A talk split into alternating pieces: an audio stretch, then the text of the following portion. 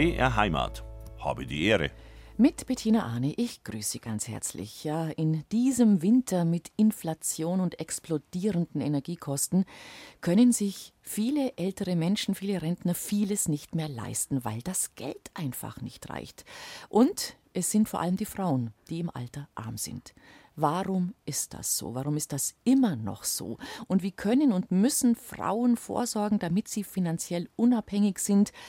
Während sie arbeiten, aber natürlich auch in der Rente. Darüber reden wir mit der Finanzexpertin Helma Sick. Herzlich willkommen. Schön, dass Sie heute bei uns sind. Wir Grüß freuen Gott. uns. Grüß Gott, Frau Anne. Guten Morgen. Seit 30 Jahren oder über 30 Jahre haben Sie explizit Frauen zum Thema Finanzen beraten. Das war wirklich Ihre große Lebensaufgabe, Ja. sich da den Frauen zu widmen. Warum gibt es immer noch so viele, die sich offenbar nicht kümmern? Ja, äh, ich verstehe es ja selber äh, nicht wirklich. Also äh, das, was ich in meiner Jugend erlebt habe, war, dass viele Frauen unglücklich waren. In einem kleinen Ort bin ich aufgewachsen in Niederbayern, aber nicht weggehen konnten, die, En- die Ehe nicht beenden konnten, weil sie kein Geld und keinen Beruf hatten. Nur heute ist es doch ganz anders. Die Frauen, ich, ich sage immer, ähm, meine Generation hat sehr, sehr schwer gehabt, aber den jungen Frauen wird heute alles auf dem Tablett angeboten. Und wenn sie es dann nicht nutzen, zum Beispiel, und da sind wir schon bei dem äh, Thema, viel zu lange zu Hause bleiben wegen der Familie. Das werden wir ausführlich Das- da gleich wir alles besprechen, reden, genau. sogar. Mhm. Aber so, es gibt verschiedene Gründe, die dazu führen, dass Frauen zu wenig Rente haben. Und der Rentenunterschied zu den Männern ist erheblich. Das kann ich Ihnen nachher noch genauer sagen. Das müssen wir dringend Mhm. drüber reden. Und vor allen Dingen, warum es sich lohnt, lohnt, Ja. lohnt für einen Ja. selber, Ja. Mhm. sich mit diesem Thema, das ja natürlich manchmal ein bisschen unbequem vielleicht ist, weil man sagt, oh weh, Mhm. wo muss ich denn jetzt einsteigen? Was kann ich denn noch für Stellschrauben drehen? Warum es sich lohnt, das zu tun, darüber Mhm. wollen wir uns heute ausführlich mit Ihnen beraten und besprechen. Und da freuen wir uns, dass Sie da sind. Ich denke vor allem, die Damen werden Sie kennen, wenn Sie gerne in renommierten Frauenzeitschriften blättern. Da hat sie viele Kolumnen zum Thema Beratung, Geld, Frauen und Geld geschrieben. Sie hat auch ein aktuelles Buch aus aufgelegt, das ich Ihnen von Herzen empfehle. Ich habe selber gerade durchgelesen und auch wirklich noch einiges dabei gelernt. Frau und Geld heißt es, ist im Diana Verlag erschienen und da steht alles, was wir heute im Prinzip anreißen und ansprechen werden, nochmal schwarz auf weiß zum Nachlesen drin. Lohnt sich übrigens auch als Weihnachtsgeschenk. Ich werde es meiner Tochter ja, weitergeben. absolut, Ganz ja, bestimmt. genau. Denn es geht darum, dass man mit jungen Jahren mit dem Thema schon konfrontiert wird. Aber jetzt wollen wir Sie erst einmal ein bisschen vorstellen. Ähm, gebürtig aus dem Bayerischen Wald, gell? Woher denn? Äh, Ich bin 1941 geboren in Fichtach im Bayerischen Wald, also mitten im Bayerischen Wald, ein kleiner Ort, ja, und bin da aufgewachsen, habe da lange gelebt. Und mit 17 Jahren dann zum ersten Mal in die Großstadt München Ja. gekommen und das war wahrscheinlich ein Schock. Also das war natürlich auch wirklich, äh, ich kann es nur mit dem Ausdruck hirnrissig bezeichnen. Ich war, ich bin aus diesem Ort äh, nie rausgekommen. Mein Urlaub gab es ja damals nicht. Meine Eltern waren kleine Geschäftsleute. Da fuhr man nicht in Urlaub, man hatte das Geld gar nicht und damals gab es das einfach nicht. Ich kannte gar keinen größeren Ort als Fichtach. Und dann schicken die mich in die Großstadt. Ich habe zwar da einen Arbeitsplatz als Bürogehilfin erstmal gefunden, aber war von der Dimension der Großstadt vollkommen überfordert. Und darum bin ich dann nach zwei Jahren wieder zurück nach Fichtach gegangen. Erst einmal Mhm. haben Sie dort ähm, gearbeitet als Sekretärin, Chefsekretärin Ja. und dann sind Sie natürlich insgesamt ein bisschen älter geworden und Genau. auch stabiler natürlich Ja, mit diesen ja, Dingen umzugehen. Ich bin und ja gereist inzwischen. Ich war in den USA mal, ich bin in Europa viel rumgereist und habe andere Länder kennengelernt, viele Menschen kennengelernt. Also es war eine ganz eine andere Ausgangsbasis als Mhm. mit 17. Und da ging es dann richtig los mit, mit mir und München. Ja. Und wann in dieser Zeit ist bei Ihnen so diese, diese Idee gereift? Also erstens, dass Sie Mhm. sich weiterbilden wollen, dass Sie sagen, nein, ich möchte studieren, ich Mhm. möchte BWL studieren.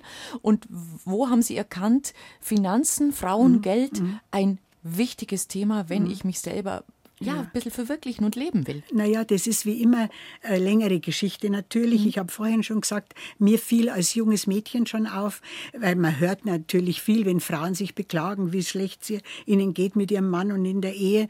Äh, und ich hatte damals schon mir gedacht, ja, warum geht die nicht weg? Und warum, oder eine Tante von mir war mit einem Alkoholiker verheiratet, Bäuerin. Und wenn der einmal in der Woche sturzbetrunken nach Hause kam, hat er sie grün und blau geschlagen, oh aus dem Haus geworfen. Mhm. Bettzeug hinterher. Dann hat sie zwei Nächte im Stall geschlafen und ging wieder zurück. Und ich habe irgendwann, ich glaube, ich war 16, mal gesagt, ja, warum machst du das und gehst zu diesen widerlichen Menschen immer wieder? Und das sehe ich heute noch und da treibt es mir heute noch die Tränen in die Augen. Sie weinte ganz furchtbar und sagte, aber ich habe doch nichts. Mhm. Ich habe keinen Beruf, ich habe kein Geld. Wo soll ich hingehen? Und ich muss bei ihm bleiben. Und dann habe ich gesehen, dass ihr gutes Leben erst anfing, als er gestorben war. Oh und dann Gott. dachte ich, das ja. ist doch keine Lebensperspektive. Aber ich habe natürlich damals die Dimension des Themas überhaupt nicht begriffen. Aber der erste Mosaikstein hat sich schon hat in meinem Kopf gelegt. festgesetzt. Der, der zweite kam 25 Jahre später. Ich war ja da schon beruflich sehr erfolgreich als Chefsekretärin, Vorstandssekretärin dann in einem großen Baukonzern äh, der neuen Heimat, damals der, einer der größten mhm. Baukonzerne in Deutschland. Aber irgendwo reichte mir das nicht und es war mir nicht mehr genug. Und dann habe ich gehört, dass die Stadt München das erste Frauenhaus, also Haus für misshandelte Frauen in Bayern aufmachen will mit äh, später 100 Plätzen, mit 30 sollte es anfangen. Und, äh, das, und ich hatte vorher einen Film gesehen über das erste Frauenhaus in London. Mhm. Und die hatten eine kaufmännische Geschäftsführerin. Und ich dachte, ich habe das gesehen und dachte, das da will ich machen. Und, ich, äh, und mein Mann, ich war dann verheiratet, hat gesagt, der kannte mich ja da schon eine Weile und meine Energie. Gesagt, wenn du das willst, ja, dann tu was. Und dann habe ich mir einen Termin im Sozialreferat geben lassen und habe gesagt, Sie planen ein Haus mit vielen Plätzen und da braucht es jemanden, der sich um Finanzen und Organisation kümmert und ich möchte das machen. Dann haben die gesagt, ja, was bringen Sie dafür mit? Dann habe ich gesagt, eigentlich nicht so viel, aber ich habe Gewalterfahrung, nicht mit einem Partner, sondern in der Familie. Meine Mutter hat mich jahrelang misshandelt, äh, eigentlich die ganze Kindheit hindurch. Und ich, ich möchte gern wissen, wie das in Familien entsteht. Ja? Aber ich glaube, ich kann auch sehr gut organisieren und ich kenne mich gut mit Finanzen aus. Und ich war wohl so überzeugend, dass ich den Job als kaufmännische Geschäftsführerin gekriegt habe. Mhm. Und das war, und dann, ja, und da, da kam dann der zweite und dritte Mosaikstein, nämlich, dass ich gesehen habe, die Frauen waren nicht nur schwer misshandelt, ganz schrecklich, also, aber mir fiel auf, sie hatten auch kein Geld, überwiegend. Ja. Und oft war der Entzug von Geld ein Teil der Misshandlung. Denn der, wenn sie kein Geld hatte, war ihre Bewegungsfreiheit eingeschränkt. Du kannst ja normal weglaufen, wenn du dir keine Fahrkarten zahlen kannst. Genau, ja. und das wussten oder die Männer. in eine Pension genau. gehen oder was genau. auch immer. Und das hat mich, dann hat es mich nicht mehr losgelassen. Ja. Ja. Das ist ein, ein Thema, das Sie sehr offen ansprechen mhm. und mit dem Sie auch offen umgehen, mhm. dass Sie sagen, ich habe selber Gewalt in der Familie mhm. erfahren, ich habe auch eine Therapie dazu mhm. gemacht. Mhm. Das müssen wir jetzt gar nicht vertiefen. Mhm. Es zeigt aber einfach nur, dass man sich mit diesem Thema auseinandersetzen mhm. kann mhm. und muss natürlich, mhm. nicht nur kann, sondern ja. muss, und dass man es schaffen kann, ein erfolgreiches und erfülltes Leben ja. zu führen, ja. dass man sich aus dieser Opferrolle genau. lösen kann. Das war mein absolutes Ziel. Ich, ich denke, wir müssen es nicht Nein. ausführen, aber ich will es schon sagen, weil man sonst nicht versteht. Also meine Ausgangsbedingungen waren wirklich denkbar schlecht. Ja. Mein Vater liebte mich über alles, aber er liebte mich etwas zu sehr, wenn ich das so andeuten das darf. Es war so stehen, eine, genau. eine Missbrauchserfahrung. Meine Mutter misshandelte mich und hasste mich. Also das waren kaum, äh, äh, das war keine Grundlage für ein erfülltes Leben. Ich hatte auch viele Jahre schwere Minderwertigkeitskomplexe, schwere Ängste. Ich habe äh, jahrelang mit einem Messer auf dem Nachttisch geschlafen, weil ich so viel Angst nachts hatte, wenn es dunkel wurde. Und äh, das war dann äh, der Grund auch, warum ich dann, als ich in München war, äh, sehr bald eine Therapie, die erste Therapie, mhm. ich habe zwei in meinem Leben gemacht, die erste Therapie angefangen habe, weil ich nicht auf Dauer ein Opfer sein wollte. Als Kind war ich ein Opfer, aber das muss, ich wusste, dass man das nicht bleiben muss und dass ich heute so ein gutes und erfülltes Leben führen kann und so zufrieden auch mit dem, was ich geschaffen habe sein kann, das habe ich wirklich der Therapie zu verdanken. Und also wir wollen einfach ja, alle ermuntern, ja, ja, sagen, sucht sich euch Hilfe, Hilfe, zu holen. Sich Hilfe zu holen, wenn man erkennt, dass man wirklich Bedarf hat. Gut, dann waren Sie also für dieses Frauenhaus genau. zuständig mhm. und äh, dann gab es aber noch ein Studium irgendwie dazu. Ja, mhm. ich habe dann die Tätigkeit beenden müssen, weil mein Mann und ich ein, äh, unser Kind adoptiert haben, ein Kind adoptiert haben. Wir konnten selber keine mhm. Kinder bekommen und haben dann einen vierjährigen Jungen Markus heißt er, adoptiert und ich war dann zu Hause, ja, ganz klar, klassisch, aber äh, äh ich habe dann auch die Elternzeit eben benutzt, ein, äh, dieses Abendstudium zu machen in BWL an der Verwaltungs- und Wirtschaftsakademie. Das kann man dort ohne Abitur. Das ist für Berufstätige gedacht, berufsbegleitend. Aber da ich eben einen Abschluss nachholen wollte, konnte ich das auch machen. Das hat mir enorm viel gebracht, auch an Selbstbewusstsein und hat mir sehr viel Kenntnisse gebracht und ich habe gern gelernt. Ich hatte immer schon gute Noten und da hat sich dann in meinem Kopf auch verfestigt dieses, was ich in meiner Jugend erlebt habe, was ich im Frauenhaus erlebt habe, was ich im Bekanntenkreis gehört habe. Frauen kein Geld, Bewegungsfreiheit eingeschränkt, nicht machen können, was man will, ja, an einen Mann gebunden sein, auch wenn man ganz unglücklich ist. Und da habe ich dann äh, wiederum, weil ich einen Artikel gelesen habe über zwei Frauen, äh, 1996 war das, die in Bremen die erste Finanzberatung für Frauen gegründet haben. Und das habe ich wieder gelesen und dachte, das will ich machen, sowas will ich machen.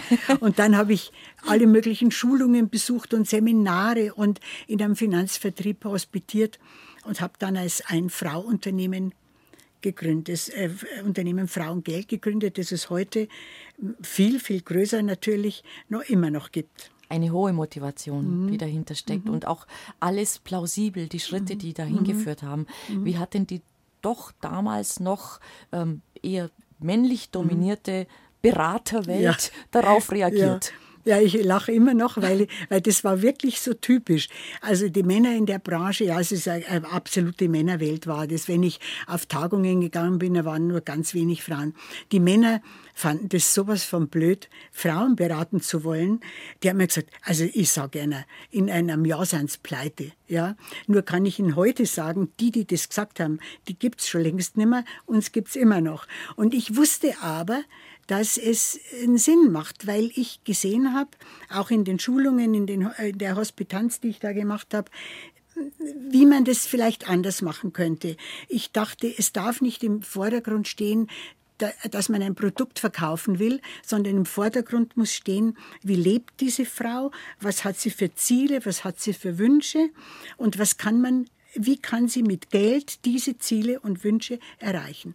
Und äh, ich wusste das, in, irgendwo war das in mir drin, das muss erfolgreich sein und ja. genau so was. Ja, es ist auch so, das, das klingt jetzt vielleicht auch ein bisschen blöd, wenn ich das mhm. sage, aber ich glaube, ich würde mich tatsächlich auch lieber von einer Frau ja. beraten lassen. Das aber ist, das so. klingt gar nicht blöd, Frau ja? Anne. Okay. Nein, ich werde ja heute noch gefragt manchmal, ja, äh, warum äh, wollen jetzt Frauen lieber von einer Frau beraten werden? Das kann ich schon sagen.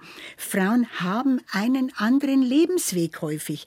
Ich sage Ihnen, kein Mann weiß, was es heißt, Jahre aus dem Beruf draußen zu sein, kein eigenes Geld zu haben, später wieder einsteigen zu wollen über Teilzeit, nicht mehr den richtigen Anschluss vielleicht zu finden. Diesen Lebensweg haben Männer nicht. In der Regel ja? nicht. In ja. der Regel sind sie im Beruf. Äh, es gibt vielleicht einmal Arbeitslosigkeit äh, äh, dazwischen, aber in der Regel bleiben sie im Beruf. Frauen haben einen anderen Lebensweg, heute immer noch. Und deshalb brauchen sie eine andere Beratung und das kann am besten eine Frau, die das verstehen kann. Mhm. Genau, die kann es einfach ja. nachvollziehen, was da vorgeht in diesem natürlich. Leben. Und ja. die versteht die Beweggründe und ja. die versteht auch die Beweggründe, ganz warum genau. man da was ändern muss und warum es ganz, ganz zwingend notwendig ist. Insofern haben da einfach zwei Positionen wirklich zusammengefunden, die zusammengehören.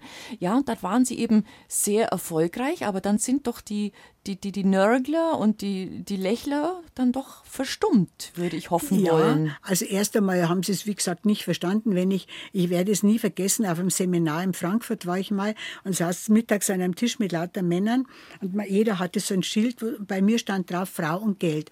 Und dann äh, redete keiner mit mir, einer drehte sich mal und sagte, was ist das denn, Frau und Geld? Da habe ich gesagt, ja, wir beraten Frauen. Ach so, hat sich umgedreht und wieder keiner mit mir gesprochen. Also das, äh, die haben das einfach nicht verstanden. Mhm. Aber das war mir dann egal, ehrlich gesagt. Ja, ich wusste, ich bin auf dem richtigen Weg. Und es hat gedauert. Ich habe von Anfang an Vorträge gemacht, eben über die Bedeutung, immer schon, über die Bedeutung von Geld für Unabhängigkeit. Es ging mir nie darum, jetzt immer noch mehr und noch mehr, äh, immer noch reicher zu werden Nein. oder so, mhm. sondern Geld ist, das weiß ich, und da gibt es keine Diskussion, das einzige Mittel, um wirklich unabhängig zu sein. Einfach frei zu entscheiden. Um frei ich gehe, ich bleibe, ich mache Absolut. dies, ich lasse jenes. Absolut. Einfach Ganz frei genau. entscheiden. So ist es. Man muss gleich dazu sagen, ähm, weil ich könnte mir vorstellen, dass da jetzt bei vielen so ein bisschen die Glocken klingeln, mhm. sagen, oh toll, da, da möchte ich hin, da mhm. möchte ich auch, mhm. das ist doch mal ein guter Plan. Mhm. Sie selber beraten nicht mehr. Ich berate Sie haben das jetzt mehr. an Ihre Nichte Ja, übergeben. ich bin jetzt 81 ich, und arbeite immer noch, aber beraten muss ich jetzt wirklich nicht mehr.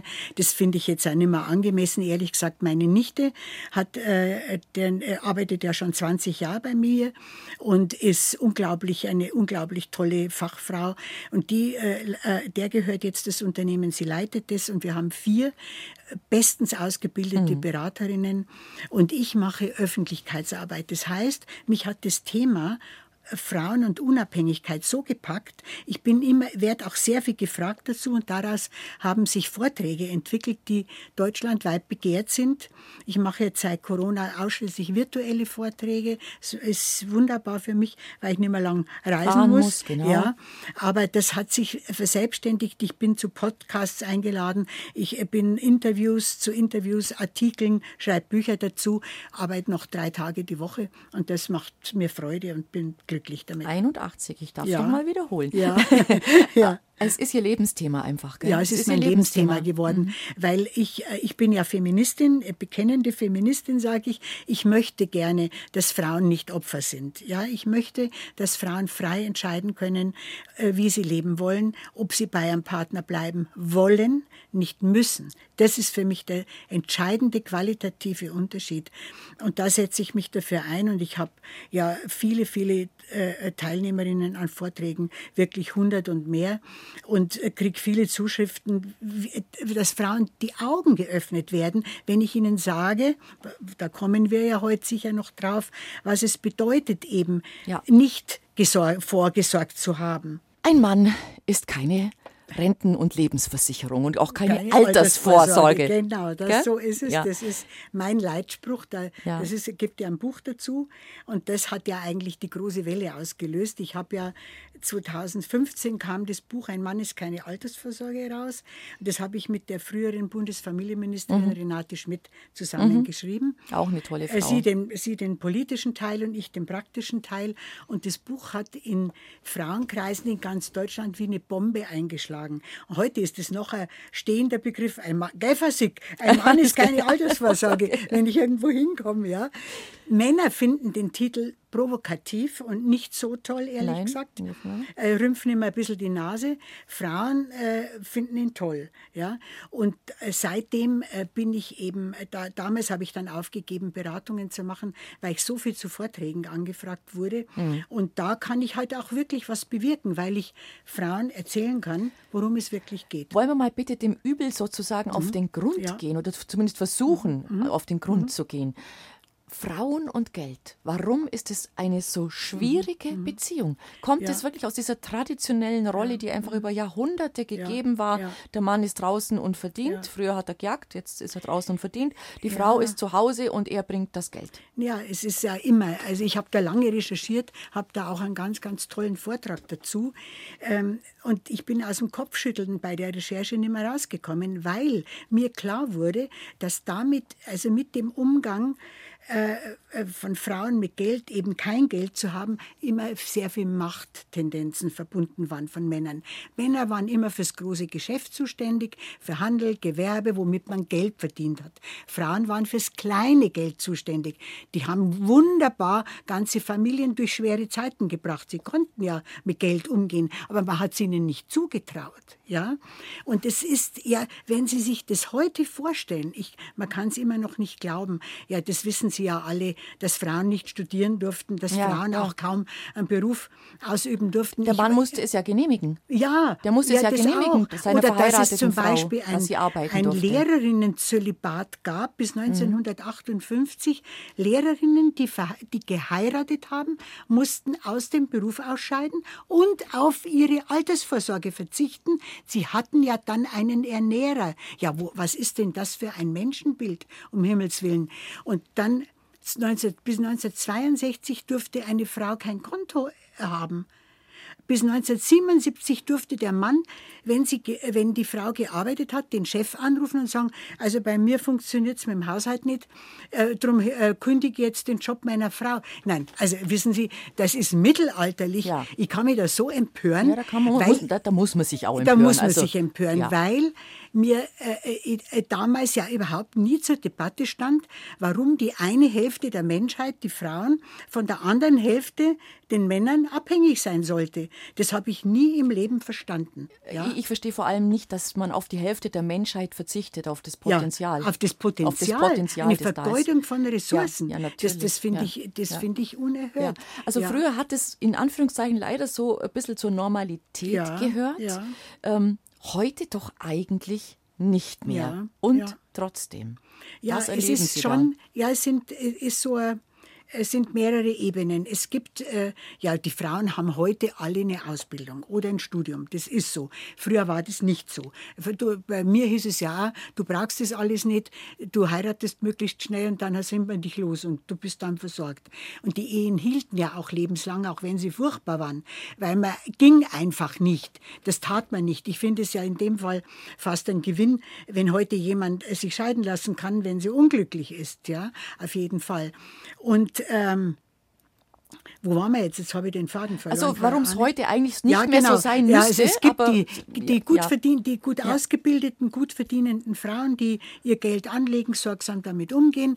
Aber es gibt eben einen Knackpunkt im Leben ganz, ganz vieler Frauen. Und das hat eine Expertinnenkommission im Auftrag der Bundesregierung in einem umfangreichen Gutachten vor zehn Jahren mal festgestellt. Das ist das erste Kind. Mhm. Und mir sagen das auch heute noch die Frauen. Ja, Fasik, wir haben äh, überhaupt nicht diskutiert darüber, wer zu Hause bleibt. Das war ganz klar, dass ich das bin. Ja, und ich habe es halt auch gemacht und habe es auch gern gemacht. Aber aus diesen möglichen ein, zwei Jahren wurden dann fünf, 10, 15 und oft noch mehr. Und dann haben sie sich auf, der, auf dieses Zuhause-Sein und für die Familie Dasein eingerichtet, machen eine kleine Teilzeit. Im Übrigen, die Teilzeitarbeit ist in Deutschland die in europaweit mit der geringsten Stundenzahl. Ja, oft unter 20 Stunden pro Woche. In anderen Ländern sind es dann 28, 30 Stunden. Das macht da wieder was aus. Und ein, eine Studie des Bundesfamilienministeriums hat, äh, sagt, dass viele Frauen Teilzeit arbeiten, bis die Kinder erwachsen sind oder sogar bis zur Rente. Was aber die Frauen nicht denken, nicht berücksichtigen. Teilzeitarbeit jetzt ist später Teilzeitrente. Da beißt die Maus kein Faden ab. Nehmen wir doch einfach mal, ja? weil es so schön plastisch ja. wird, eine Summe. Schmeißen wir doch einfach mal ja, eine Summe. Soll, genau, ich habe die aktuellen Rentenzahlen, also auf einen Euro genau. Hm. Es ich, nee, muss nicht Buch. auf einen Euro genau Also, sein. grob. Die Durchschnittsrente westdeutscher Frauen, das muss man betonen, weil es einen Unterschied gibt, liegt bei etwa 720 Euro. Die Durchschnittsrente von ostdeutschen Frauen liegt bei etwas über 1000 Euro. Weil? Warum? Weil ostdeutsche Frauen eine andere Sozialisation haben. Die haben, die sind aufgewachsen in dem Bewusstsein, jede Frau braucht einen Beruf und jede Frau arbeitet. Es gibt ein Babyjahr und dann geht jede Frau mhm. wieder in den Beruf zurück und zwar Vollzeit. Das ist in ganz vielen Ländern so. Also schauen wir ja. zu den Franzosen zum Beispiel. Ja, die, die also da wird auch niemand, ja, da wird auch niemand als, als Rabenmutter deklariert, weil nicht. man sagt, ja klar, die ersten Monate gerne, aber dann würde ich auch gern wieder mit Hilfe von Familie, von Mann, von so Oma, es. Opa, wenn vorhanden so und wenn sie mittun wollen, Kinderbetreuung genau. wieder einsteigen genau. wollen. Aber da muss ich etwas sagen, was kaum jemand weiß. Und das hat mir eine, die, eine Professorin für Familienwissenschaft, die Uta Meyer-Greve, die ich gut kenne, die war an der Uni Gießen, eben mit, hatte den Lehrstuhl für Familienwissenschaft. Und die sagte mir, dass äh, darüber selten öffentlich gesprochen wird, dass mit der Teilung Deutschlands 1950 die damalige Adenauer Regierung ganz klar beschlossen hat, wir wollen auf gar keinen Fall Verhältnisse wie in der DDR. Wir stärken jetzt die traditionelle Familie. Papa geht arbeiten, Mama bleibt zu Hause und allenfalls darf sie ehrenamtlich arbeiten. Das ist verbrieft? Und das, das ist, ist so, verbrieft. das ist mhm. wahr, ja. Mhm. Und da wird nie drüber geredet, denn aber man muss darüber reden, mhm. weil sonst das, was heute passiert, nicht verständlich ist. Denn aus diesem Entschluss resultiert, dass wir heute zu wenig Erzieher haben, zu wenig Pflegekräfte haben, weil ja Jahrzehnte Mama für alles zuständig war. Und zwar kostenlos. Ja, also das ist doch der, der, der fundamentale falsche Gedanke gewesen, während man zu gleicher Zeit, auch 1950, in Schweden diskutiert hat darüber, wie, wie befreien wir Frauen aus der Abhängigkeit von der Familie. Hat man in Deutschland sie zur Abhängigen gemacht. Ja, sie war für alles zuständig, für die Kindererziehung, für die Pflege der Alten, für alles, was sie kostenlos zuständig. Sie brauchte ja keine Ausbildung dafür, was übrigens äh, nach, äh, nach Meinung mehrerer Sozialwissenschaftlerinnen, die ich kenne, der, der Grund ist, warum soziale Berufe so schlecht bezahlt sind. Wenn jede und jeder Kinder erziehen und pflegen kann, ohne jede Ausbildung, dann kann doch an dem Beruf nicht viel dran sein. So ist es. So, warum soll man die dann gut zahlen? Genau. Ja, in Schweden sind, Akade sind Pflegekräfte Akademiker und ja. Erzieher auch. Ja. ja, und also eine ganz andere Einstellung dazu. Mhm. Und bei uns war es immer so, also wenn jetzt weiß ich zum Beispiel bei der Pflege, ja, wenn die Leute so alt werden, ist das ein privates Problem und das muss privat erledigt werden und privat sind immer die Frauen zuständig. In äh, Skandinavien sagt man, wenn die Leute immer älter werden, ist es ein gesellschaftliches Problem. Wir haben so gute Bedingungen, so gute Wohnverhältnisse, gute medizinische Versorgung. Wir ernähren uns gut, darum werden die Leute älter. Darum muss die Gesellschaft schauen, wie die Menschen menschenwürdig alt werden können. Ja?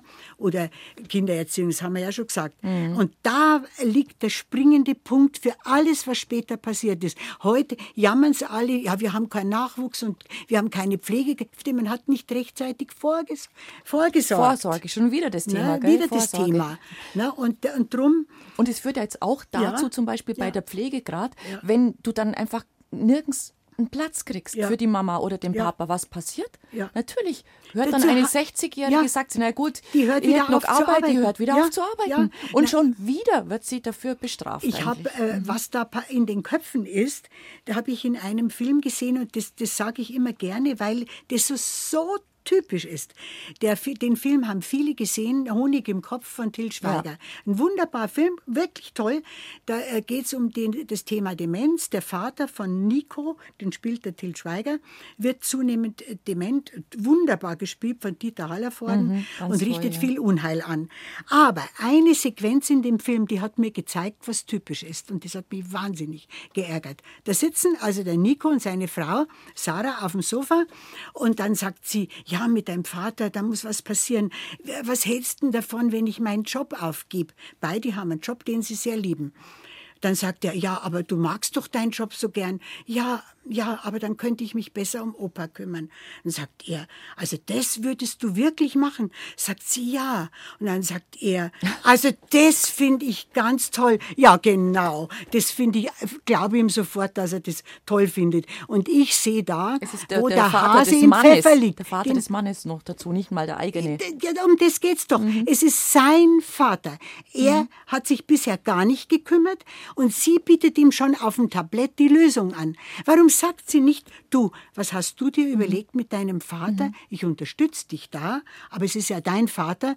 Was willst du tun? Nein, sie bietet ihm schon die Lösung ab, mit dem hohen Preis den eigenen Job aufzugeben. Aber da sind wir doch schon wieder beim Thema. Ja. Es sind, sie ist ganz aufgeregt. Ich reg mich schon wieder auf, ja, ja, genau. ja, Gott sei Dank.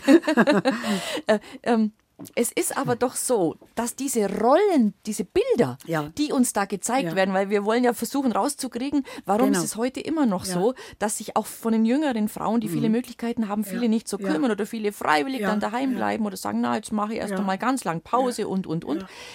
Da werden Rollenbilder immer noch vorgeführt in Ja. Genau. unserem Leben. Das muss man sich mal bewusst machen. Die, über die Bilderbücher Ja. mag ich gar nicht nachdenken. Ich weiß aber allerdings, dass es auch Buchhandlungen gibt, dass es auch junge Mhm. Frauen gibt, junge Mütter gibt, die ganz gezielt Mhm. schauen, welche Rollenbilder gebe ich jetzt mal an meinem Kind Ja, weiter, was ja, ist in dem ja, Buch drin, ähm, das, weil da sind immer noch, sind die, die Mädels drin und die, die stehen da am, am Herd und die bügeln und die genau, machen und die tun genau. und die Männer sind immer die Feuerwehrler und die Richtig, genau, Polizisten genau, und genau. die Astronauten. Was Ich für hab mir hat, Schmarrn, was äh, transportieren wir denn Ich habe in dem, in dem Buch, das Sie angesprochen Mhm. haben, ein Interview mit der Colin Ulmen Fernandes, die ja sehr gute Dokumentationen fürs ZDF macht, gerade zu Rollenbildern. Schauspielerin, Moderatorin, Moderatorin und so. man. Und die sagte, äh, dass es zum Beispiel in, in Schweden ganz andere Bilderbücher gibt. Da kochen die gemeinsam und beide wickeln die, die Babypuppen und dann retten sie gemeinsam die Welt. Mhm. Ja, nicht er rettet, sondern gemeinsam. Und in dem deutschen Bilderbuch hat sie was entdeckt, zum Beispiel, also die Mama ist ja immer zu Hause und bringt die Kinder ins Bett, aber an einem Abend möchte sie mal ihre Freundinnen treffen. Und dann bringen sich die Kinder selber ins Bett, weil den Papa gibt es anscheinend gar nicht. Ja? Der, der Papa ist nicht fürs Bettgehen zuständig. Da werden Bilder vermittelt, die nicht mehr in Ordnung sind. Und jetzt auf Geld bezogen habe ich auch was entdeckt. Es gibt zwei Kinderbücher. Das eine heißt 100 Dinge, die ein Junge wissen muss Ah. und 100 Dinge, die ein Mädchen wissen muss. In dem jungen Buch steht, wie verhandle ich mit den Eltern um mehr Taschengeld. In dem Mädchenbuch steht das nicht. Da steht, wie man den Tisch schön deckt und wie man sich selber schön macht. Ei, ei, Ja, ei, also, ei, Anne, bitte. Also, Also, das ist also, jetzt wirklich das gibt's interessant, jetzt was Sie da erzählen. Nein, weil wir diskutieren ja gerade viel Ja. über äh, korrekte und nicht korrekte Formulierungen, Genau. äh, was man in Pippi Genau. Langstrumpf noch sagen darf ja, oder ob der Verlag ein Sternchen Dinge noch. hinmachen muss und sagen muss, das war früher das, das. N-Wort, das benutzen wir heute genau. nicht mehr. Über so einen Schmarrn Ja, diskutieren wir. ja. Aber über sowas eigentlich viel zu wenig nach wie Ja, vor. Also man muss als, als Ja. junger, junges, junge Mutter, junger Vater natürlich auch, bitte, gibt es natürlich auch da echt aufpassen, was man da ja, transportiert. Ja, ja, ja natürlich. Ja. Ja. Also da, da sind noch so versteckt so alte Muster und die dürfen Hm. wir nicht, die, die, die darf es nicht äh, geben. Mhm. Also es ist, um auf das Thema nochmal zurückzukommen, es ist seit einigen Jahren, und das sagen mir alle, die beruflich mit Frauen zu tun haben, da kenne ich viele, von Anwältinnen bis, bis Firmenbesitzerinnen, dass es wieder einen erheblichen Rückschritt gibt, gerade bei gut ausgebildeten Frauen. Wieder zurück in die Familie und alle Rätseln, womit Warum? es zu tun hat. Ja. Der eine mögliche Erklärung ist, äh, dass äh, diese unsicheren Zeiten, die Ja. wir haben, äh, viele veranlasst, zu etwas zurückzukehren, was man kennt, was sich vermeintlich bewährt hat. Es hat sich nicht bewährt. Nein. Aber man hat es im man Kopf. hat's im Kopf. Man hat Familie, die das alte Muster Einheit. kennt Ja, man. genau. Und äh, meine, es gibt muss ja so den sein, ja. alten Spruch, man geht lieber zum Schlechten zurück, äh, weil man das schon kennt, bevor man sich auf was Gutes einlässt, das unbekannt ist. Ja? Also ähm, das kann ein Grund sein, ich weiß es wirklich nicht, mich macht es echt traurig, weil ich denke, noch nie haben Frauen so viele Möglichkeiten gehabt wie heute. Man kann ja sogar Bundeskanzlerin werden, haben wir ja gesehen. Gell? Ja. Frauen können alles werden, wenn sie möchten. Ja. Und äh, was aber ist, ja, das muss man jetzt auch noch dazu sagen. Äh, Frauen haben einfach auch einen völlig überhöhten Anspruch an sich. Also äh, die Renate Schmidt, mit der ich dieses eine Buch geschrieben habe, die sagte mal, die Frauen von heute, die wollen 100% Geliebte, 100% Ehefrau, 100% Supermutter und dann noch 100% Karrierefrau sein.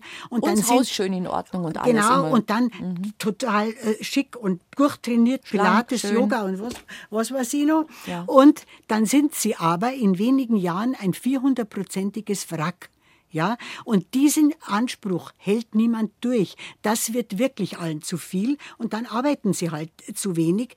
Nur wissen Sie, da muss man auch einmal nachdenken. Haben Sie jemals schon einen Mann kennengelernt, der solche Ansprüche an sich stellt? Die denken wahrscheinlich, das bin ich eh alles schon, was die Frau sein möchte. Ich kenne nur einen Haufen Also, Männer, die ähm, selber ein bisschen ein Bäuchal vor sich hertragen, Ja, aber genau. gerne die Damen in ihrer Umgebung So ein bisschen abklassifizieren. So ist es. Genau, das, darum aber sag ich ja. Nein, wir wollen jetzt auch hier kein, kein Männerbashing machen. aber- um Gottes Willen, es gibt immer solche und solche und es gibt sicher auch ganz viele entzückende und unterstützende Partner. Ja, aber grundsätzlich haben Nein, wir schon die haben Frauen haben Schwierigkeiten. äh, zu ja. hohe Ansprüche und äh, der, äh, der Punkt ist, der, der passt ja zu der Sendung ganz wunderbar, weil das eine mögliche Lösung ist, nämlich die Partner müssen eingebunden werden. Wenn alle heute diskutieren darüber, dass Frauen nachgewiesen 80 Prozent der Haus- und Sorgearbeit übernehmen, auch wenn sie erwerbstätig sind, dann muss das zur Überforderung führen. Das geht nicht. Aber Hausarbeit fällt auch für Männer an. Die machen auch was dreckig. Ja? Wir unterhalten uns gleich weiter. Ganz wichtiger Lösungsansatz, den Sie da genau. vorschlagen in Ihrem Buch. Jetzt wollen wir nicht nur schimpfen, wir wollen auch Mhm. vielleicht eine Lösung anbieten, Frau Sick. Also, ein junges Paar, ob verheiratet Mhm. oder nicht, ist ja wurscht, spielt ja jetzt erst einmal keine Rolle. Sie wollen ein Kind, Genau. das wollen Sie, Sie sind sich einig. Ja, was könnte man denn jetzt machen? Genau, also das äh, ist ganz einfach. Normal wäre für mich und die Lösung an sich wäre, dass beide drüber reden, wer bleibt zu Hause. Und wie Können lang? wir uns nicht die Elternzeit teilen? Das sollte viel mehr verbreitet werden. Da müssen auch die Arbeitgeber mitmachen. Ein Kind hat zwei Eltern, nicht nur einen, ein Elternteil. Und beide sollten sich die Elternzeit teilen. Da muss keiner zu lang aus dem Beruf aussteigen und hat keiner zu große Nachteile. Wenn das nicht geht, es kann ja Situationen geben, jobmäßig beim Mann oder so, wobei es manchmal eine Ausrede ist, ehrlich gesagt, ja, dass Männer sagen, bei mir geht es nicht, ja, aber gut, kann sich vielleicht noch ändern. Wenn es aber tatsächlich nicht geht und äh, es beider Wunsch ist, dass sie zu Hause bleibt, dann muss aus dem Familieneinkommen für sie die entstehende Rentenlücke ausgeglichen werden. Wie Ja? macht man das? Äh, Das kann man äh, erst einmal feststellen lassen bei der deutschen Rentenversicherung. Kostenlose Beratung. Ich möchte fünf Jahre zu Hause bleiben. Mhm. Was kostet mich äh, das auf und gut Deutsch? Was äh, kostet mich das an Rente? Vorher habe ich das und das verdient. Mhm. Wenn ich im Beruf geblieben wäre, was hätte ich dann in der Zeit an Rente gewonnen? Und dann kann man äh, äh, überlegen, wie man das löst. Also wenn man jetzt äh, lange Zeit hat, kann man äh, Fonds nehmen mit Aktien, die ja immer noch am meisten langfristig bringen. Langfristig, ja. Wenn jemand sagt, ich hab was, will mit sowas nichts zu tun haben, ich möchte es lieber konservativer, gibt es Renten, private Rentenversicherungen, in die man einzahlen kann, die auch oft jetzt in Fonds investieren, weil das halt mehr bringt. Zinsmäßig gibt es ja nicht viel, aber das Ganze anders gemanagt und weniger Risiko. Also es gibt alle Möglichkeiten. In dem Buch steht für jede Lebenssituation ein Lösungsansatz.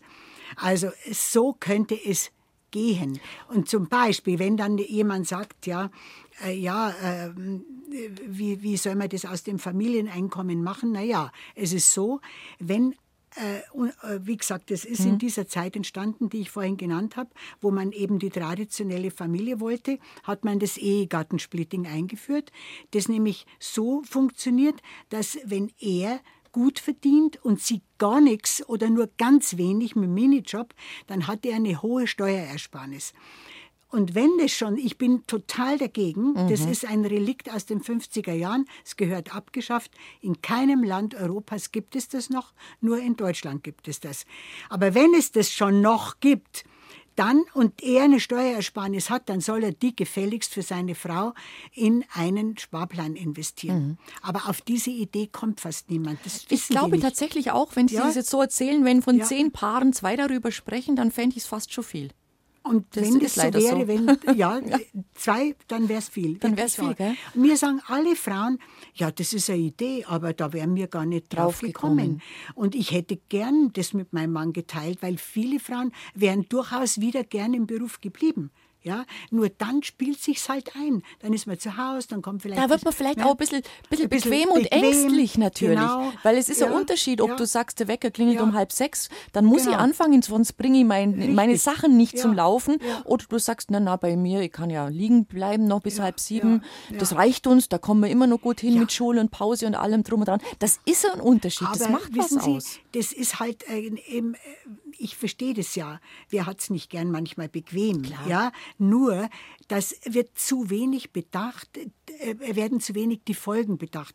Es kann nämlich auch privat höllisch unbequem werden, wenn der Mann arbeitslos wird, wenn der Mann mal schwer erkrankt beispielsweise oder wenn es gar zur Trennung kommt, ja, und sie dann ganz schwer wieder in den Beruf zurückgeht. Mir sagte die Leiterin eines Wiedereinstiegsprogramms der Stadt München, dass die typische Klientin bei ihnen Akademikerin ist, zwischen 40 und 45, ein oder zwei Kinder, nicht acht oder sechs, sondern ein oder zwei Kinder hat und 10 bis 15 Jahre aus dem Beruf draußen ist. Dann kommt die Frau und will wieder einsteigen und dann sagt sie, ja, womit denn? Mhm. Das, was Sie gelernt haben, ist überholt in den 15 Jahren.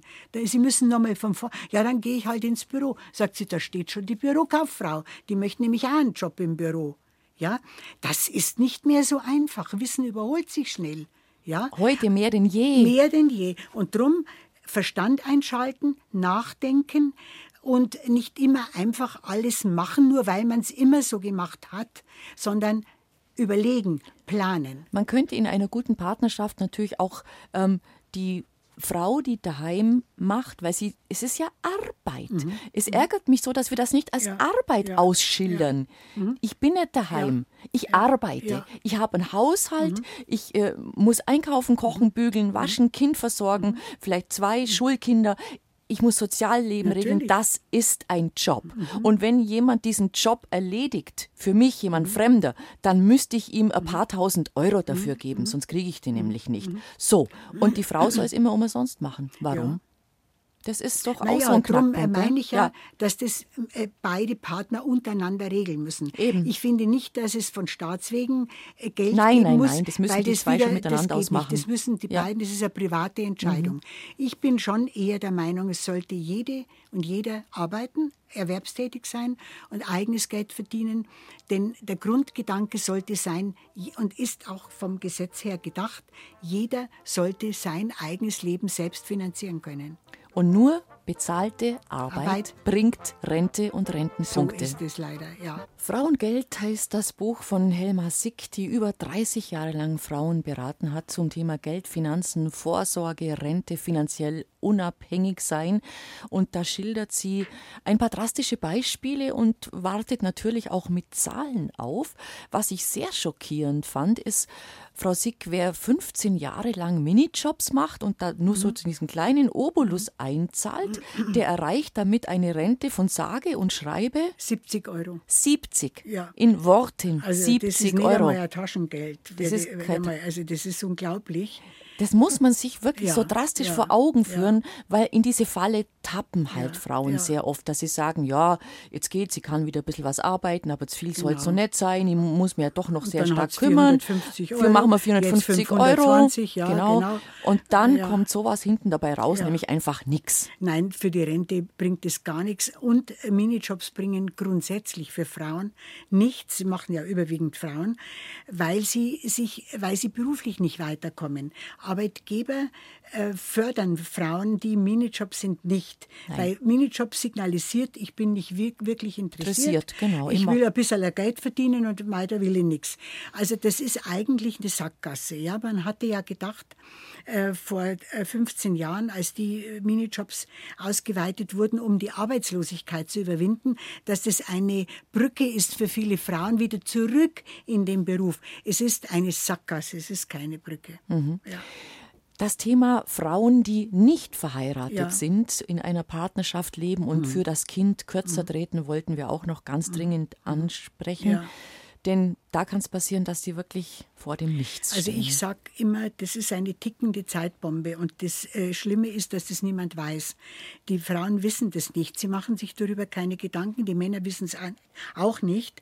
Also äh, wenn es ist für Ehefrauen schon schwierig, ja, wenn sie lang ausgestiegen sind und es kommt vielleicht zur Trennung.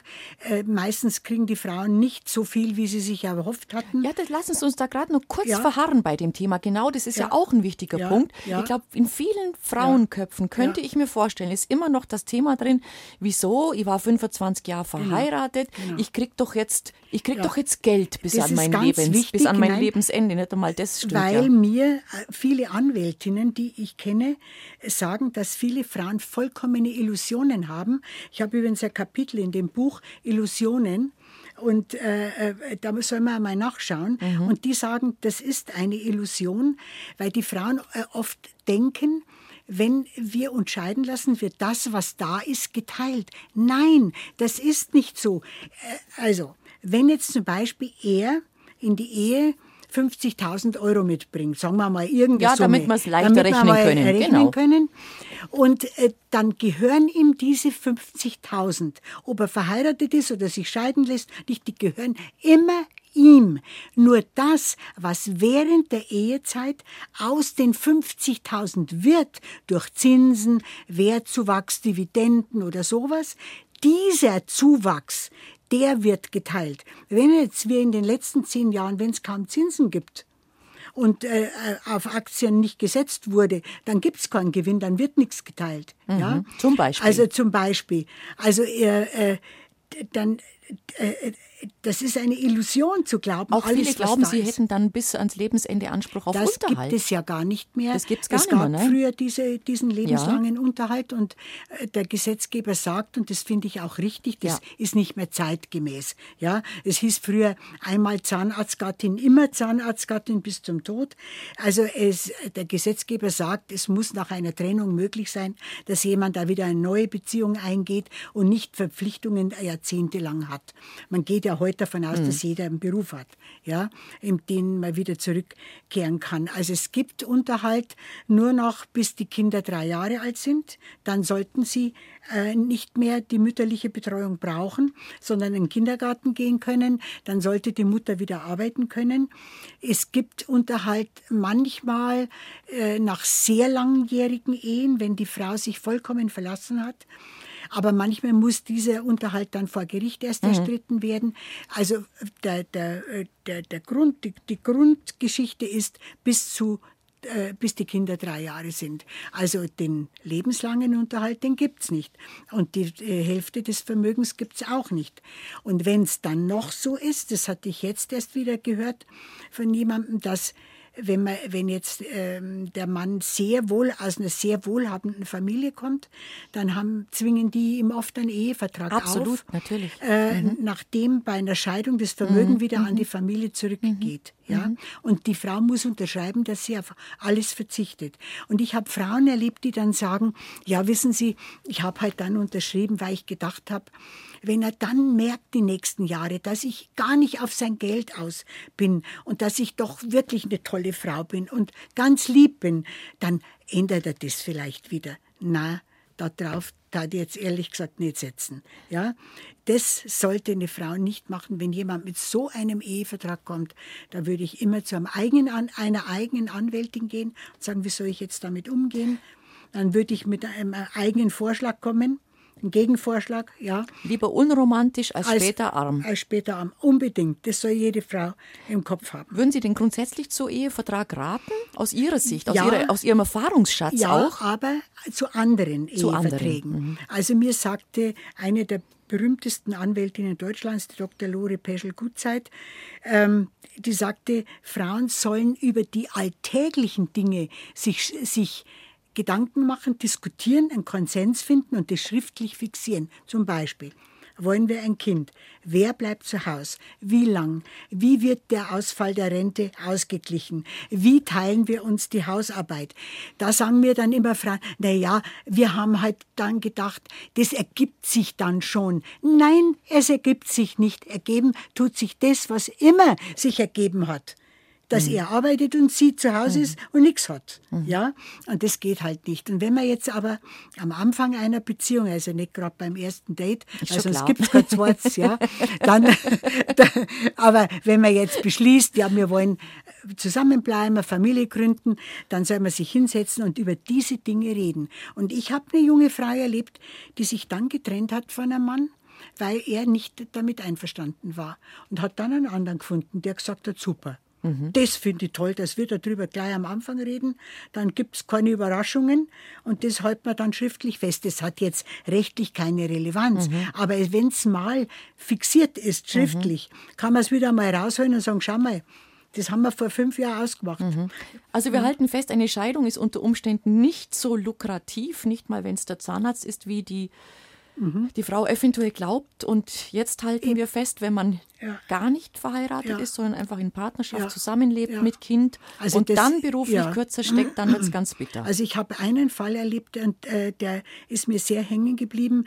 Da habe ich noch Beratungen gemacht. Da kam die Frau zu mir, da war sie 30, äh, war Künstlerin, hat fast nichts verdient, äh, lebte aber mit einem sehr reichen Mann zusammen, hat ihm auch den Haushalt geführt. Und ich habe ihr alles gesagt, dass er ein Testament zu ihren Gunsten machen muss, dass er ihr auch was bezahlen muss für das, was sie tut für ihn und äh, dass er für die Altersvorsorge einstehen muss und so weiter. Ja, ging so. Jetzt nach 25 Jahren kam sie wieder war bei einer unserer Beraterinnen und sagte dann so ganz verschämt, ja, ehrlich gesagt, hm, habe ich das alles nicht gemacht, was die Frau Sick mir gesagt hat. Aber jetzt ist der Mann gestorben und geerbt hat sein Sohn aus erster Ehe und sie nicht einen Euro, weil nichts festgemacht war. Mhm. Es gab kein Testament. Ja?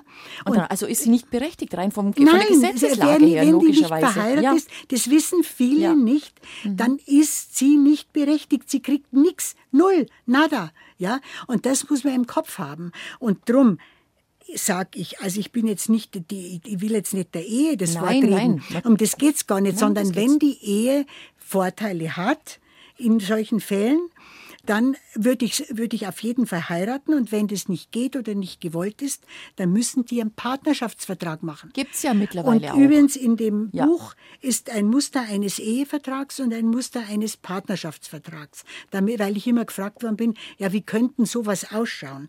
Daran könnte man sich schon einmal halten und das dann durch eigene Vorstellungen ergänzen. Also dann da können auch gute Familienanwälte natürlich ja, helfen. Ja, natürlich. Ja. Partnerschaftsvertrag, wo drin steht, was ist, wenn wir uns trennen? Was ist, wenn, äh, wenn er vor ihr stirbt? Wie ist sie abgesichert für das, was sie für die Familie tut? Und da sollten Frauen sich nicht genieren. Gibt es nichts zu genieren. Es ist nicht, weil manche sagen, ja, das schaut dann so, ihr weiß nicht, so gierig aus, wenn ich da was haben will oder so. Mhm. Sage ich, es ist eine berechtigte Forderung zu stellen. Ist nicht, hat mit Gier null zu tun, sondern das ist gescheit, das ist intelligent, sich Gedanken zu machen, was ist, wenn mit ihm was passiert und ich stehe da und habe die Kinder erzogen und einen Haushalt geführt mhm. und nichts verdient. Ja. Erleben Sie den umgekehrten Fall in Ihrer Beratung auch? Hm. Dass jemand, eine Dame kommt, die gut situiert ist, gut ja. verdient und sagt, äh, ja, ich habe da so einen netten, mhm. netten Kerl mhm. gehabt, aber er hat nicht viel auf die Reihe gebracht und mhm. jetzt muss ich eigentlich für ihn ein bisschen Geld. Ja, doch, das, das gibt es ja. Nein, ich habe auch ein, einen Fall erlebt, wo die Frau beruflich enorm erfolgreich war und der Mann gern zu Hause geblieben mhm. ist, also ein, als Hausmann.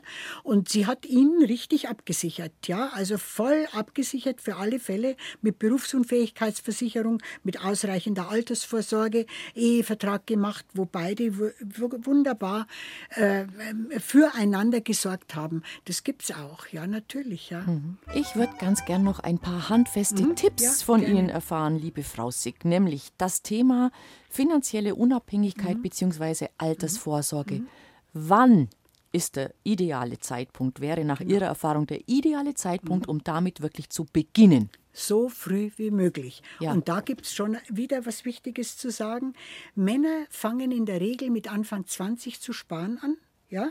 Frauen mit äh, Mitte 30 mhm. Anfang, Mitte 30. Ja, 15 Jahre verloren. Warum? Männer äh, kriegen mit der Muttermilch eingesogen, du bist für dich verantwortlich, äh, für, um, es, es sorgt keiner für dich. Frauen warten anscheinend immer noch. Ja?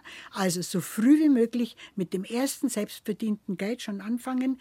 Man kann zum Beispiel in fast alle Fonds, äh, gute Fonds, Aktienfonds, mit 25 Euro pro Monat schon einsteigen und ehrlich gesagt 25 Euro haben viele übrig. Ja. Dann was oft nicht gemacht wird, was viele nicht wissen, viele Betriebe zahlen vermögenswirksame Leistungen, sind in der Regel 40 Euro im Monat. Das, wenn die in einen Aktienfonds, die dürfen ja eigentlich nur in einen Aktienfonds eingezahlt werden, weil das das lukrativste ist, da eingezahlt werden, läuft, läuft sieben Jahre, kann verlängert werden oder alle sieben Jahre ein neuer Vertrag gemacht werden. Da wird schon der Grundstock für ein Vermögen gelegt, ja, mit diesem Geld, das geschenktes Geld ist. Ja. Nie liegen lassen, auf gar keinen Nie Fall alles also mitnehmen, auch was es vom Staat mitnehmen. gibt, alles mitnehmen. Und wenn man ähm, ich meine, die Riester-Rente ist ja leider sehr in Verruf geraten. Äh, es wird sie meines Erachtens weitergeben. Sie ist nicht zu Recht in, in, in Verruf geraten. Sie war zu kompliziert. Viele ja. haben sie nicht verstanden. Nein. Aber wer heute jung ist und vielleicht schon ein Kind hat, der kriegt so viel Geld vom Staat geschenkt, ja, dass das dumm wäre, das nicht zu nehmen. Mhm. Wirklich wahr. Aber bleiben wir mal bei dem, was alle machen können. Wie gesagt, vermögenswirksame Leistungen oder vom ersten Geld 25 Euro in einen Aktienfonds. Aktienfonds, weil die Leute, wenn sie jung sind, ja lange Zeit haben. Ja. Und da ergeben sich, da gleichen sich die Schwankungen wieder aus. Und das hat halt immer am meisten gebracht. Also wichtig ist, frühzeitig beginnen. Ja. Das Zweite ist, dass man erkennt, vielleicht auch dank einer Beratung mhm. eben, was habe ich zur Verfügung, also was ja. kann ich dafür anlegen. Ja, genau. Und das Dritte ist dann, was will ich anlegen? Genau. Will ich was mit ähm, mehr Risiko? Genau. Dann gibt es immer mehr Rendite. Genau. So viel, genau. glaube ich, wissen Richtig. wir alle. Was genau. risikobehaftet ist, gibt mehr mhm. Rendite. Mhm. Was klassisch und unaufgeregt ist, ja, Mei. Äh, da kommt ein bisschen weniger Und rum. da gibt es halt auch wieder Unterschiede, ehrlich gesagt. Also Frauen äh, haben halt sehr viel Geld, oft auf Tagesgeld und Festgeld, wo es im Moment fast gar nichts gibt. Ja. Männer gehen schon lieber ein Risiko ein. Die sagen, na ja, mei, die Schwankungen, die ergeben sich schon wieder. Da muss ich sagen, haben sie einfach mehr Ahnung. Ja, als Frauen. Frauen sind ängstlicher. Aber es legt sich allmählich. Also es wird schon besser. Äh, man muss einfach unterscheiden. Und das ist ganz wichtig. Was brauche ich kurzfristig wieder. Das kann nur auf Tagesgeld Ja, liegen. damit man schneller Reserve und hat, was kann ich mittelfristig, so fünf, sechs Jahre anlegen, weil ich vielleicht dann Anschaffungen habe oder einen Kredit zurückzahlen muss oder irgend sowas. Das darf auch nicht mit so viel Risiko angelegt werden, aber vielleicht in einen Mischfonds oder so. Und was kann ich langfristig zurücklegen? Jetzt vielleicht für einen Immobilienkauf, für die Altersvorsorge oder weil ich mich mal selbstständig machen will. Das darf dann mehr Risiko haben, weil das auch liegen äh, gelassen wird. Ja, mhm. das tastet man nicht an. Mhm. Und wenn man so sowas macht, Geld für Notfälle, falls der Kühlschrank kaputt geht oder eine Autoreparatur ist, eine mittelfristige Anlage, eine kleine und dann eine äh, schon beginnende Altersvorsorge, die man dann über die Jahre hinweg immer wieder aufstockt wenn man einmal eine Gehaltserhöhung hat. Man ändert ja den Lebensstil nicht unbedingt, wenn man eine Gehaltserhöhung hat, dass man sagt, das gebe ich jetzt gleich einmal wieder in meine Altersvorsorge, um dann einmal eine gute Zusatzrente zu haben. Denn die gesetzliche Rente ist zwar sicher, aber sie wird alleine das Leben nicht finanzieren Auf können. Auf gar keinen Fall. Das gibt es nicht mehr. Das Sogar bei denen, die wirklich über 40 richtig. Jahre lang viel das, und regelmäßig wird, eingezahlt genau. haben, wird das Drum nicht mehr reichen. muss man immer zusätzlich mhm. noch etwas haben und da muss man halt, äh, das kann man nicht auch mit einem Schlag lösen. Das muss man über die Jahre hinweg, die man arbeitet, man tätig ist, immer wieder schauen, wo stehe ich jetzt und wo will ich hin und was müsste ich noch tun. Ja? Mhm. Und wer so handelt, so überlegt und so plant, der kann nur gute Ergebnisse mhm. haben. Da bin ich felsenfest überzeugt. Selbstverständlich mit Unterstützung dieses Buches, in dem also 30 Jahre Erfahrung sehr, sehr, stecken. Ja, und es wird natürlich alles an, an Fallbeispielen ja, und wirklich mit, ja, mit Zahlen sehr ja. schön aufgedröselt. Für Ledige, für Verheiratete Wichtig wäre mir noch Ältere. das Thema Alleinerziehend mit Kind. Das ist ja, eine Lebensform, die wir sehr oft haben, wo dann die Frauen oft gezwungen sind, ähm, ja. wirklich nur Teilzeit zu arbeiten. Ja. Da sagen sie halt auch, äh, sogar bei euch, ihr habt nicht so viel Geld, können wir noch ein bisschen können wir drehen an der Schraube, ja. dass da was angelegt wird. Ja, zum Beispiel mit den berühmten 25 Euro diesen Monat. Es ist für jede Frau einfach ein gutes Gefühl, selbst was getan zu haben. Und ich muss sagen, Alleinerziehende, die tun mir wirklich leid, ja, weil halt die Kinderbetreuung noch nicht so ausgebaut ist bei uns, dass eine Frau mit Kind einfach auch mit gutem Gewissen wirklich arbeiten kann, Vollzeit. Und nur die Vollzeit bringt halt das Geld, das man anlegen könnte.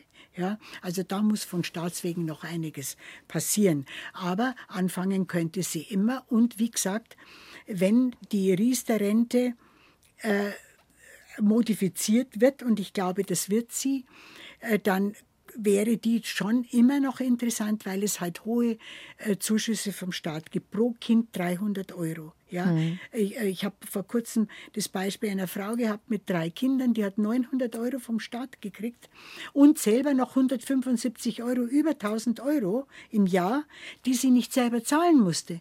Das allein ist doch schon eine Wahnsinnsgrundlage für einen guten Sparvertrag.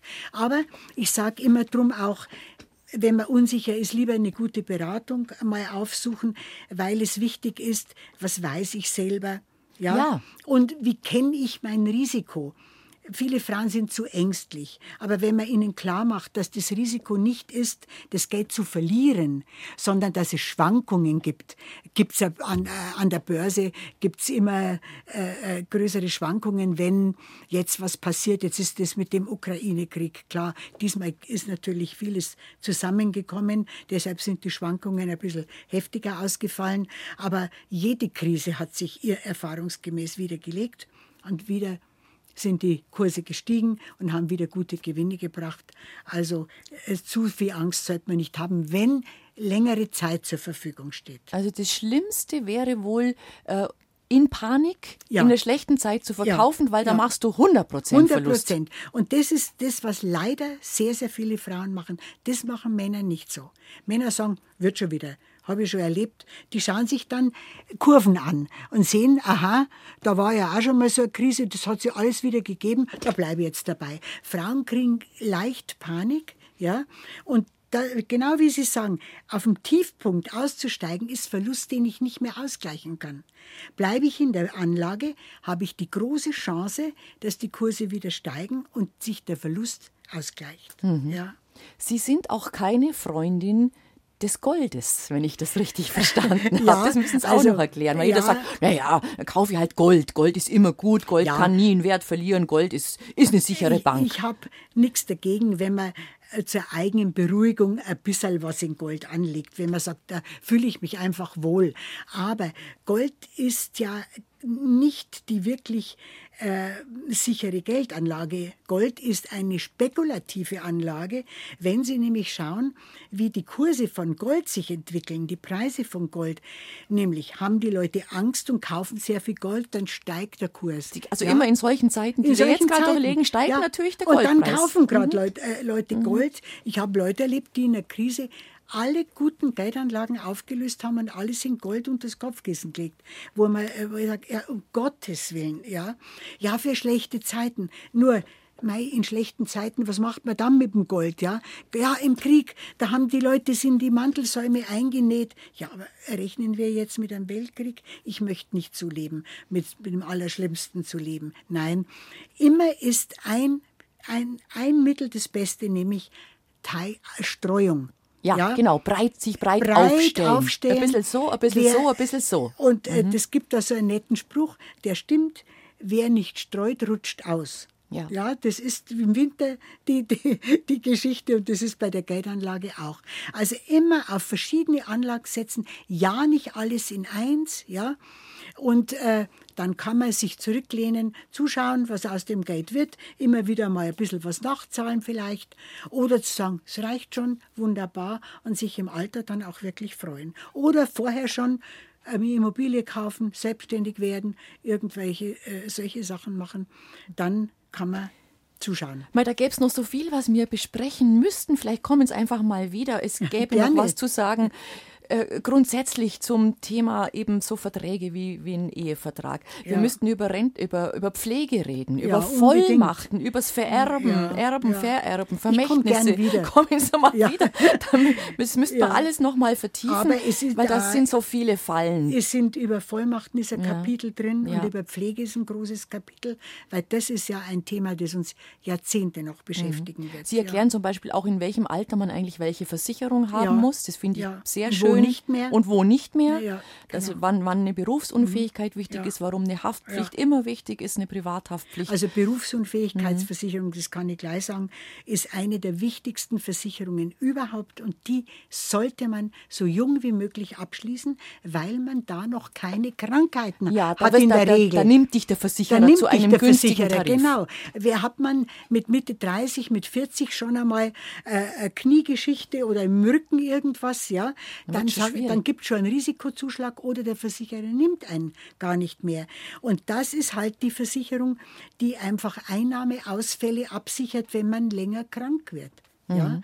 Und das ist eine ganz, ganz wichtige. Ich habe da Sachen erlebt von Leuten, die sich gegen eine Berufsunfähigkeitsversicherung entschieden haben, dann einen schweren Autounfall hatten, behindert wurden. Ja?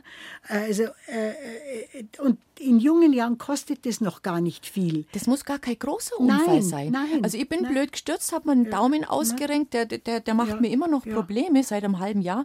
Jetzt überlegen Sie mal, wenn mein Beruf Friseurin Ja, wäre, zum Beispiel. aus. Ich könnte nicht schneiden mit der Ich, rechten äh, Hand, Haare eine, ein, schneiden. ich kenne eine Friseurin, die ist jetzt wegen einer schwer, Schwerstentzündung im Arm ein Jahr ausgefallen, weil das ausgeheilt werden musste. Ja, die konnte nicht mehr arbeiten. Stellen Mhm. Sie sich das mal vor. Die hatte Gott sei Dank eine, eine Berufsunfähigkeitsversicherung. Wenn sie die nicht gehabt hätte, wovon hätte sie gelebt? Auch ein Thema, also man man sichert da muss, den ja. Einnahmeausfall ab. Das ist eine ganz, ganz wichtige Versicherung. Und natürlich schon auch die Haftpflicht. Da haben Sie auch ein relativ drastisches Haftpflicht ist Beispiel also drin. Mhm. Haftpflicht ist, wenn man anderen einen Schaden zufügt, das kann leicht doch einmal der Fall sein. Hat man einen Hund, läuft der in eine Radl rein, die stürzt, ist ein, ein, ein halbes Jahr krank. Was glauben Sie, was das kostet? Haftpflicht kostet nicht viel, ist eine ganz wichtige. Mhm. Die muss jeder haben. Und die zweitwichtigste ist die Berufsunfähigkeitsversicherung. Da sichert man die eigenen Einnahmeausfälle ab. Ja, Haftpflicht, die anderen Schäden und bei äh, den eigenen Schaden. Und das alles andere muss man überlegen, ob man das wirklich dann braucht. Manche Versicherungen braucht man gar nicht. So, und jetzt kommt die Gretchenfrage. Wo und wie finde ich eine gute Beratung? Wer erklärt mir das in aller Ruhe? Das ist nicht unbedingt immer der Versicherungsmakler, weil der will ein Produkt verkaufen. Mhm. Nein, Wer erklärt mir seine Aktienfonds oder Ja, seine Anlagemodelle? Das ist ja, nicht unbedingt meine Bank, weil die will mir auch was verkaufen. Mhm. Wo gehe ich hin? Ja. Ja, wenn nicht zu Ihnen, Sie machen es ja nicht mehr. Nein, aber es gibt ja bei uns äh, mehrere äh, äh, Top-Beraterinnen, ja. Ja, also was ist es? Unabhängig nach was muss ich suchen, wenn ich Ja, mich auf den Weg also mache? wenn jemand äh, eine Adresse sucht, es gibt auch in dem Buch äh, die, die Internetadresse www.finanzfachfrauen.de. Da äh, findet man in verschiedenen Orten Deutschlands Frauen, die unabhängig und frauengerecht beraten. Unabhängig heißt immer, dass die nicht irgendjemandem verpflichtet So sind ist und kein Ko- Produkt verkaufen kosten müssen, tut es richtig? immer was, Natürlich das ist kostet klar. das was. Das Entweder, ist, die- äh, ich kriege auch Leistung dafür. Man muss, äh, man, Ja. äh, genau, bei uns ist es zum Beispiel so, dass jemand, ähm, also dass bei uns ein Gespräch etwas kostet. Wenn jemand eine, eine Geldanlage über uns macht, dann kostet es nichts und ist diejenige ist lebenslang, wenn sie das will, angebunden bei uns. Sie kann immer sich an uns wenden, wenn sie heiratet, wenn ein Kind kommt, wenn was umgestellt werden muss, wenn sie erbt, wenn sie Panik hat. Immer kostenfrei sind wir für alles zuständig. Da ich sage immer, man muss wissen, was kriege ich für mein Geld. Ja. Ja, kosten tut alles was im Leben. Aber äh, bei, wie gesagt, da findet man in verschiedenen Orten Deutschlands jemanden. Wir sind ein größerer Verbund, die heißen finanzfachfrauen.de. Dann gibt es noch eine Finanzplattform, mit der wir arbeiten, die heißt Her Money. also Ihr Zusammengeschrieben. Geld. Mhm. Und das ist eine Plattform, da, äh, wenn man da die Postleitzahl eingibt, kriegt man Ah. auch Adressen. Ah ja. Da kann man sich hinwenden. Das Ja. Geld muss man dann vielleicht doch mal in die Hand nehmen. Was glauben Sie, wie vielen Frauen, also ich kann man jetzt natürlich Mhm. keine Zahlen nennen, aber wenn Sie sagen, zehn sind kommen, ich hoffe, dass ich acht wirklich weiterhelfen konnte, wie viel Mhm. ja. konnten Sie helfen? Also in, in über 30 ich kann, Jahren. Ich kann natürlich äh, keine Ziffern sagen, aber ich weiß, dass die meisten äh, nach einer Beratung zufrieden waren, dass die meisten mit ihren Geldanlagen, die sie über uns hatten, zufrieden waren, dass sie äh, sich sehr gefreut haben, dass sie immer Ansprechpartner haben, äh, kostenfrei. Mhm. Jederzeit, das ist wichtig, wenn jemand zum Beispiel sehr ängstlich ist, und das ist jetzt der Ukraine-Krieg bricht aus. Sofort an die Kurse können anrufen und sagen, ich weiß nicht, was soll ich denn jetzt machen? Mein mhm. Geld ist weg die sind gut geschult, die sagen ganz ruhig, kommen Sie doch vorbei, wir reden in aller Ruhe drüber. Ich zeige Ihnen auf, wie das in der mhm. letzten Krise war. Behalten Sie die Nerven. Es wäre schlecht, jetzt zu verkaufen. Das ist wichtig, ja. Sie kriegen bestimmt auch viele Dankesbriefe. Ja, ja, ja, schon, oder? Mhm. Mir hat, äh, einer hat mich ganz besonders gefreut, den habe ich da sogar in dem Buch abgedrückt, wo eine Frau geschrieben hat, jetzt ist, ich war bei Ihnen zur Beratung vor vielen Jahren und jetzt ist etwas eingetreten, was ich nie gedacht habe. Mein Mann hat sich in eine andere Frau verliebt, nach 25 Jahren Ehe. Und wir, ich muss mich scheiden lassen. Aber dank Ihnen äh, äh, habe ich zu dem furchtbaren Schmerz, den ich empfinde, nicht auch noch ein finanzielles Desaster. Hm. Ich bin abgesichert, ich bin all ihren Ratschlägen gefolgt. Ich habe einen Ehevertrag gemacht. Ich kann jetzt wenigstens auf der mhm. Ebene zufrieden sein, muss mich um nichts mehr kümmern. Und das ist doch ein wunderbares Gefühl. Und ich höre viele Rückmeldungen von Frauen, die sagen, ich äh, war froh, ihren Ratschlägen gefolgt zu sein. Ich bin abgesichert und kann mich über über eine gute finanzielle Ausstattung freuen. Mhm. Es ist keine Frage des Alters, wie man an Ihnen sieht. Ich darf es genau. noch mal sagen, 81 ja. Jahre ist die liebe Frau Sick, aber sie ja. schaut nicht keinen Tag älter aus als 60. Ich fühle mich auch nicht so äh, das hört man, wie das 81. Merkt man, ja. Nein, ja. das ist schon so, weil ich halt geforderter bin, ja. meinen Kopf beschäftigen muss. Das tut immer gut. Mhm. Ja. Das glaube ich Ihnen. Kommen Sie gerne wieder. Es war eine Sehr große gern. Freude, mit Ihnen zu plaudern. Ich glaube, wir täten noch das ein oder andere Ganz Thema sicher. leicht finden, leicht über das wir ein andermal vielleicht ja. weiter diskutieren gerne. und weiter reden können. Bis hierhin ganz herzlichen Dank. Schön, dass Sie bei uns waren.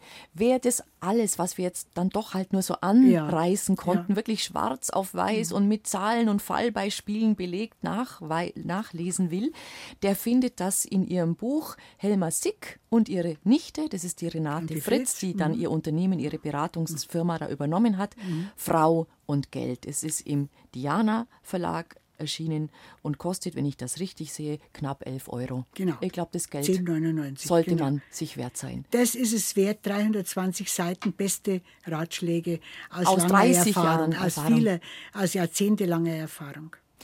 Dann wünsche ich dem Buch weiterhin viel Erfolg, Ihnen weiterhin alles Gute und wir freuen Danke, uns, wenn Sie mal wiederkommen. Schöne Vorweihnachtszeit wünschen wir Ihnen. Danke.